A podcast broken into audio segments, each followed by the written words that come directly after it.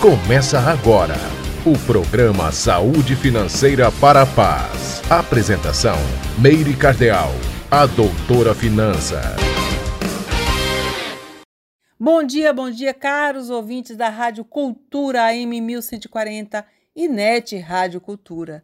Eu sou Meire Cardeal, educadora financeira comportamental, psicóloga e professora de finanças. E estou aqui para fazer um pedido, para dar uma dica para vocês. Chegou a hora para quem ainda não fez, para quem ainda não faz, chegou a hora de sentar na mesa, você com a sua família e organizar a sua vida financeira. 60% das famílias brasileiras não fazem o orçamento financeiro, gente. Isso é muito ruim para todos nós. Você faz, eh, você tem uma ideia do que você gasta, mas você não bota no papel cada centavo. Nós não podemos desprezar os centavos, então faça isso hoje, faça isso hoje que é sábado. Senta, anota todos os itens por setor, todas as coisas que você gasta, todos os seus investimentos em educação, em diversão, tudo. Depois chama a sua família e conversa sobre o que vocês podem minimizar, diminuir ou excluir. Isso vale para todo mundo, gente. Para quem está ainda com seu salário preservado, amém. Para quem tem a sua receita preservada, amém. Para aqueles que não estão mais com receita, que perderam o emprego, para todos. Nós devemos ressignificar a nossa vida financeira consumir menos. Nós consumimos muitas coisas que são extremamente desnecessárias para a nossa sustentabilidade.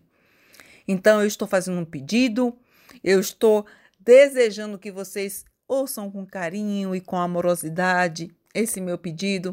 Sentem e façam o seu orçamento financeiro. Como é que você faz isso? Coloca numa coluna todas as coisas que você tem de despesa, tudo mas tem que anotar certinho. Pega do mês passado. E do outro lado, as suas receitas. E de despesa em despesa, busque reduzir alguma coisa. Vamos conversar com a família, vamos procurar colocar cada um responsável por uma coisa, economia da luz, economia da água, economia da alimentação. Vamos rever pacotes que nós temos. Esse momento é o momento de ressignificar o consumo. Será que nós precisamos consumir tudo que consumimos? A vida pede, o planeta pede que a gente seja feliz com menos. A vida material é importante, o conforto é importante, mas vamos combinar? A gente anda consumindo muita coisa desnecessária.